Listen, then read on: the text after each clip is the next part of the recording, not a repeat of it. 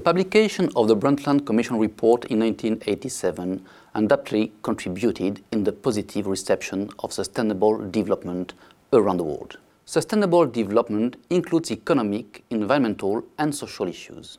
When applied to business entities, it refers to the notion of corporate sustainability. In SMEs, which account for over 95% of enterprises in Europe, the personal role played by the owner manager in implementing corporate sustainability has been widely acknowledged.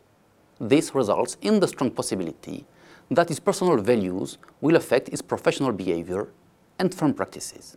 But the presence of a manager with moral values that are in harmony with sustainability does not exclude more pragmatic considerations that necessarily involve awareness and the weighting of economic stakes. Economic advantages stemming from sustainable practices and the business context that is perceived as favorable can make a manager more likely to initiate responsible behavior, and vice versa. Thus, the general objective of this study is to specify the relationship between a manager's values, as reflected in his personal sustainability behaviors, and corporate sustainable practices. A quantitative survey-based method was used to test the research hypothesis at the firm level of analysis. The data were acquired during face-to-face interviews conducted with 135 French SME owner managers.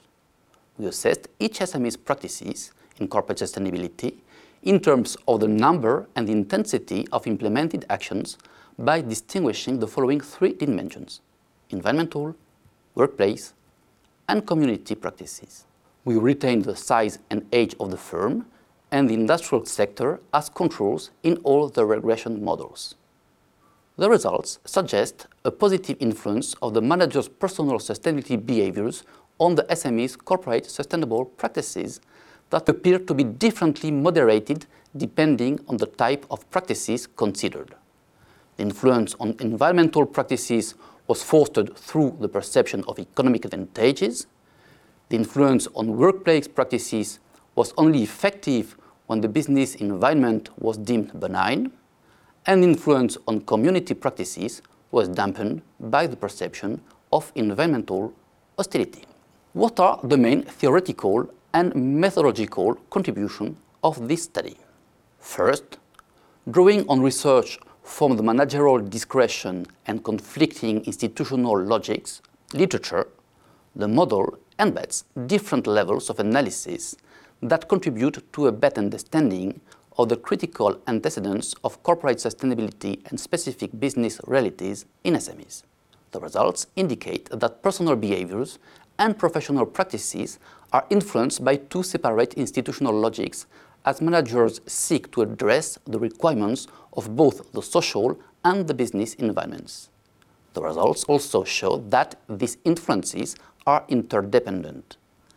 Next, this study demonstrates the relevance of distinguishing and studying the three dimensions of corporate sustainability in academic work because they are not influenced in the same direction and to the same degree by personal, organizational, and contextual factors.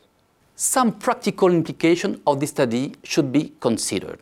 The influence of personal behaviors on professional life calls for increased awareness of sustainability by the public at large. As some researchers have noted, the spread of sustainability messages in society has contributed to more sustainable practices in both personal and professional life. However, the public debate on sustainability mainly focuses on the environmental aspects and often ignores social issues. Our findings reveal a need for a more balanced treatment of all sustainability dimensions in sensitization campaigns. Regarding the implementation of environmental practices, which is influenced by economic arguments, a pragmatic approach is suggested for advising managers.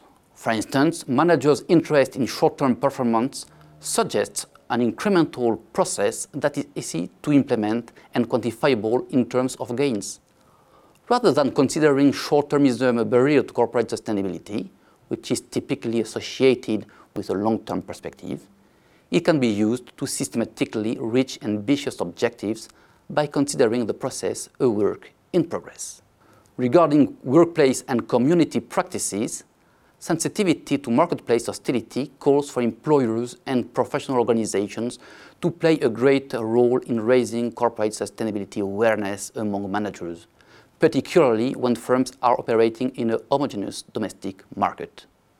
Practices that are presented as common industry standards are easier to adopt because they reduce business hostility and do not result in competitive distortions.